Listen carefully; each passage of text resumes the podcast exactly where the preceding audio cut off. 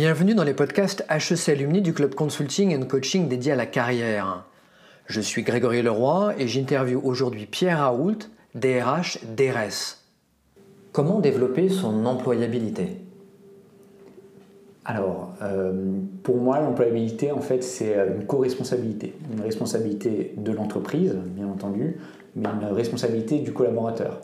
L'entreprise, parce que finalement, l'objectif, c'est de pouvoir, euh, bien entendu, proposer aux collaborateurs des euh, métiers, des jobs, des situations apprenantes qui leur permet derrière de se projeter dans l'organisation et pouvoir se développer à plus long terme.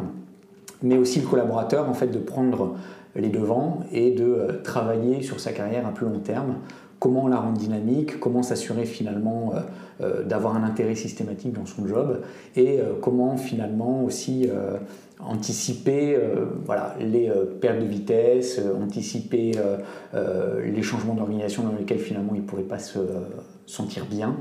Et, et donc la co-responsabilité, elle est là. C'est l'entreprise déjà pour, encore une fois, proposer du développement aux collaborateurs, s'assurer aussi d'un niveau de rémunération qui peut être euh, soit compétitif si on veut garder la personne, soit euh, au niveau du marché pour éviter euh, que la personne se retrouve enfermée finalement dans un niveau de rémunération trop élevé.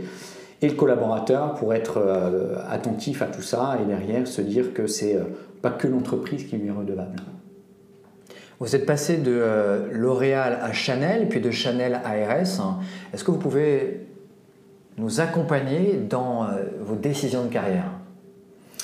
Oui, alors pour le coup, moi j'ai fait euh, L'Oréal, c'était ma première entreprise et euh, j'ai fait à peu près 7 ans là-bas. C'est une entreprise à forte culture, très belle école avec euh, voilà, plein de belles opportunités qui, en plus, à partir du moment où on a envie de le faire, nous donne l'opportunité justement de nous développer. et au bout de 7 ans, je m'étais mis dans la tête finalement que soit je continuais chez L'Oréal mais que je risquais, entre guillemets, de continuer longtemps, soit euh, finalement je euh, quittais l'entreprise pour me remettre euh, en question, m'adapter à une autre culture et pourquoi pas même me mettre en danger finalement, puisque c'est quelque chose qui, peut être grandissant aussi. Donc de L'Oréal à, Chanel, hein, je suis parti finalement parce que j'ai été contacté que l'opportunité me semblait être une belle opportunité et que au fil des entretiens de recrutement que j'ai pu avoir, euh, le feeling s'est plutôt super bien passé avec euh, mes futurs, ma future boss et euh, mes futurs clients internes. Donc voilà, la décision de, partir de, L'Oréal a été dure, puisque encore une fois c'est une forte culture, à partir du moment où on s'est intégré, ben voilà, on adore et puis on peut se projeter sur toute sa carrière. Euh, mais une fois que la décision est prise, euh, voilà, on, tourne la page et, on va de l'avant. Et de Chanel ARS Alors de Chanel ARS, comme j'ai pu euh, vous le dire, finalement on a eu un bon feeling avec ma, DRH de l'époque finalement qui est passée directrice générale d'RS. Et quand elle a eu un poste à pourvoir, donc le poste de DRH à pourvoir chez RS, elle est venue me voir en me proposant l'opportunité. Et comme euh, moi j'avais envie en fait de partir sur un job un peu plus généraliste, puisque à l'époque chez Chanel j'étais plutôt sur un métier de spécialiste euh, autour de la rémunération et des affaires sociales, euh, mon souhait était de pouvoir partir sur un poste un peu plus généraliste, que les relations avec mon ancienne DRH et ma future éventuelle nouvelle directrice générale se passaient bien, voire très très bien. Le qui était bon, on était très alignés. Je ne me suis pas beaucoup posé la question et j'y suis allé assez rapidement. L'idée derrière tout ça, bien entendu, étant de pouvoir de revenir sur un poste plus généraliste, euh, d'arriver sur un niveau de fonction finalement qui est euh, une fonction qui est intéressante puisque j'ai moi en tant que RH finalement DRH la possibilité d'insuffler une politique qui m'est chère. Euh, sachant en plus que j'ai une chef, une boss qui me permet d'insuffler celle-là, puisque, enfin, cette politique-là, puisque euh, on est aligné dès le départ. Comment êtes-vous passé de RRH à DRH et comment avez-vous décidé quel DRH vous souhaitiez être? Donc, passer de RRH à DRH, c'est pas facile parce que justement, quand on est RRH, donc on a un directeur ou une directrice au-dessus finalement qui va insuffler une politique RH. Donc, euh, normalement, en tant que RH, on va la suivre et puis après, on peut euh, y a posé notre patte, mais néanmoins, il y a quand même des lignes directrices à suivre. Et quand on devient DRH, finalement, c'est nous qui insufflons cette politique, cette philosophie. et donc, voilà, je pense qu'il faut l'incarner avec bienveillance, il faut être droit dans ses baskets et vouloir le faire. Vouloir le faire, avoir le courage de le faire. Parce que quand on est RH, finalement, on ne fait pas forcément non plus euh, tout ce qu'on aime faire. Hein. Il y a des euh, missions qu'on nous octroie qui ne sont pas forcément euh, les plus sympas. mais voilà, derrière, à partir du moment où on assume et qu'on a envie d'insuffler une politique qui est la nôtre, la propre nôtre, on peut devenir, je pense, plus facilement des RH. Et du coup, ben, devenir DRH euh, aujourd'hui, comment est-ce que je suis devenu DRH aujourd'hui?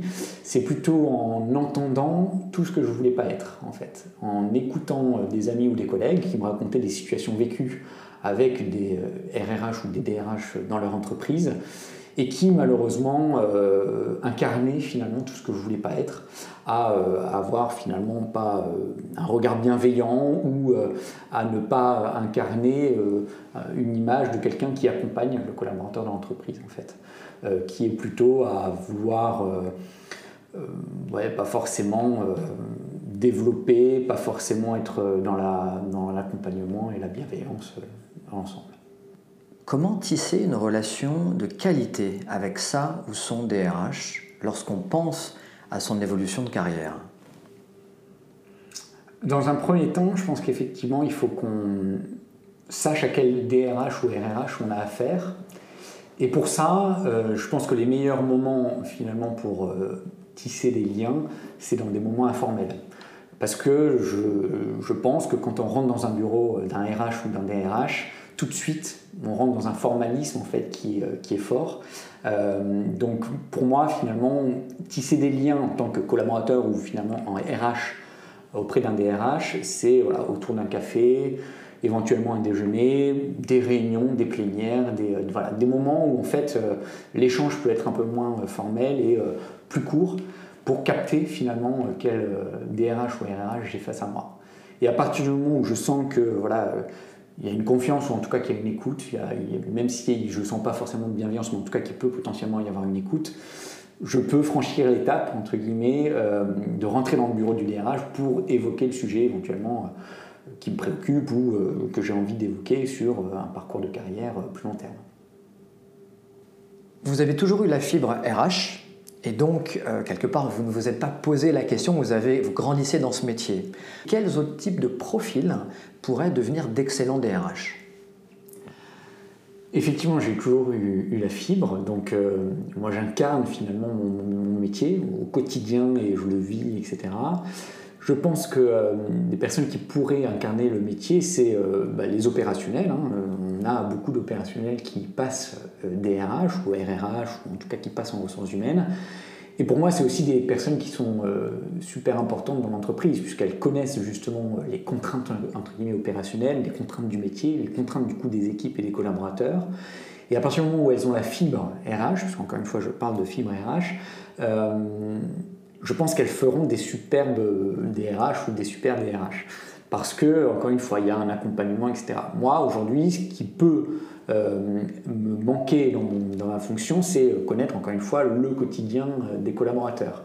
Le fait que euh, je sois encore une fois pur RH me facilite la tâche au quotidien puisque j'ai pas de problème à dire à quelqu'un oui ou non et l'objectif étant qu'il ou elle sorte de mon bureau en, ayant compris pourquoi c'était oui ou pourquoi c'était non. après effectivement quand je parle avec des managers, des directeurs etc je peux avoir un peu plus de difficultés à comprendre leurs besoins opérationnels et c'est eux qui vont venir me, l'insuffler. Donc une personne qui passe finalement d'un métier opérationnel, marketing, euh, opération, ingénieur, etc., à un métier de, RH, euh, finalement pour moi sera euh, encore meilleur parce que voilà, il y aura cette fibre et en plus une connaissance approfondie du métier.